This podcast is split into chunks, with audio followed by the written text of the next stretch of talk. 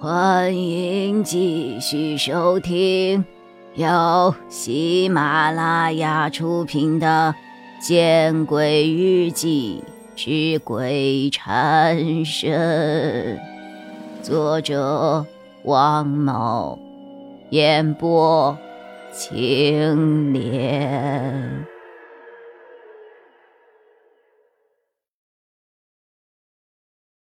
大概是中途出现了什么变故吧，我也不太清楚。伟强的灵魂似乎不能离开这本《猫城记》太远。那，你知不知道我的手机去哪儿了？我怀着一丝希望的问他。不知道啊。我叹了口气。我来 H 市已经这么多天了，却一直处于失联的状况。五天，或许不长，但却有发生许多事情的可能性。此刻的我必须尽快与外界联系，必须知道五天内发生了一些什么事情。我们是在哪儿啊？有没有办法与外界取得联系啊？大概是在城外吧，但我觉得，如果你没有搞清这五天发生了什么，还是不要贸然的出去好。我想了想，的确，如果计划进行的顺利还好说，但是如果我们的计划已经暴露了，我现在出去无异于自投罗网。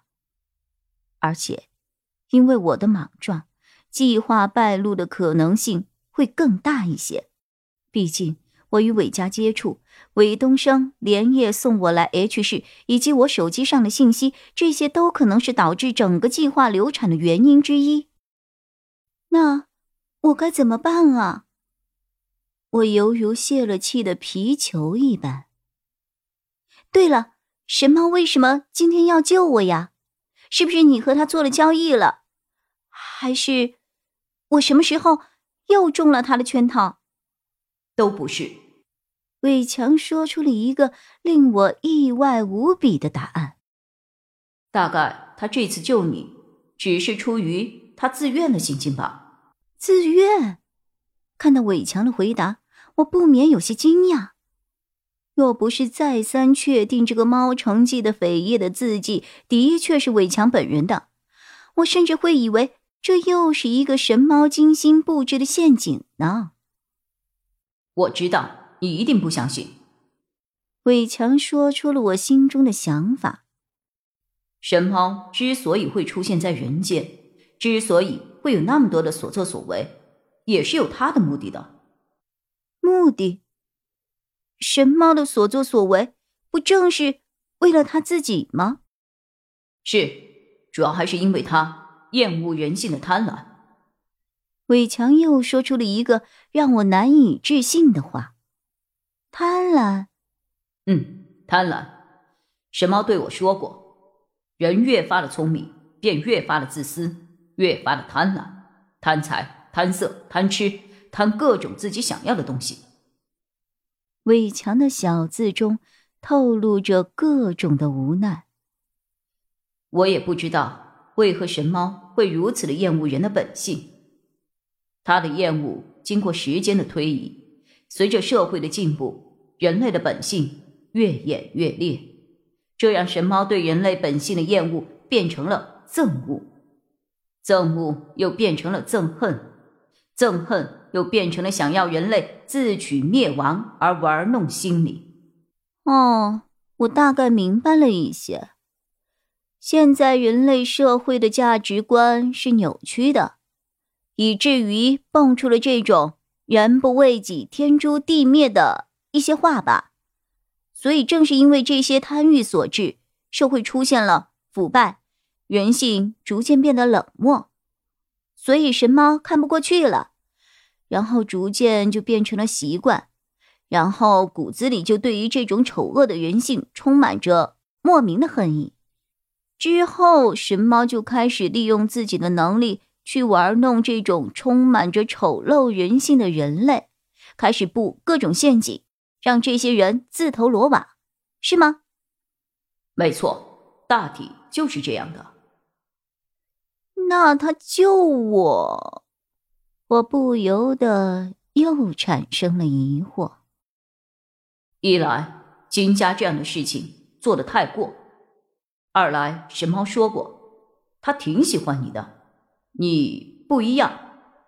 他本来选择的人是我，但是我的冲动却导致了他的计划失败。他说我也有潜在的贪欲，贪名，想要建功立业，贪求知，许多事情知道一些，就要完全不计后果的知道全部。我缺乏应有的自制力。换而言之，在神猫看来，比起我，亦更合适。对于伟强的解释。我一时间有些难以适应。我思索了良久。嗯，你的意思是，神猫可以帮我达成目的，不需要任何的代价？伟强似乎也在思考。半分钟后，字体出现了。是，帮你，应该也是在帮他。帮他完成他对人性的捉弄，他在等你的答案。虽然“捉弄”这样的词汇让我听起来多少有些不舒服，但想想自己目前的处境，想着罪魁祸首还在逍遥法外，于是我坚定的点了点头。那我要怎么做？他希望我怎么做呢？都考虑清楚了。嗯，考虑清楚了。你果然比我适合，神猫，他在等你的答案，就在你身后两百米的木屋之中。我沿着伟强所说而去寻找，果然找到了一个样式老旧的木屋。我推开这个早已陈旧发霉，而且长满青苔的房门，看到了那只。通体雪白的神猫正坐在床上，看着我。神猫叫了一声，这叫声传达的含义到我的耳朵里，像是在再次询问我是否已经准备好了。我点了点头，对神猫说：“希望我对于你来说不是一个游戏捉弄的对象。”神猫跳下了木床，然后又对我叫了一声。我明白，他是想让我躺在那个木床上去。虽然我现在对神猫不能够完全的信任，但我还是走了过去，躺在了那个木床上。豁出去了吧？不用神猫的指引，我便缓缓的闭上了眼睛。接着就是一种熟悉无比的困意席卷了我的全身，慢慢的，我失去了意识，失去了所有的思考能力。本集播讲完毕，你关注了吗？还没有？那。你转头看看身后。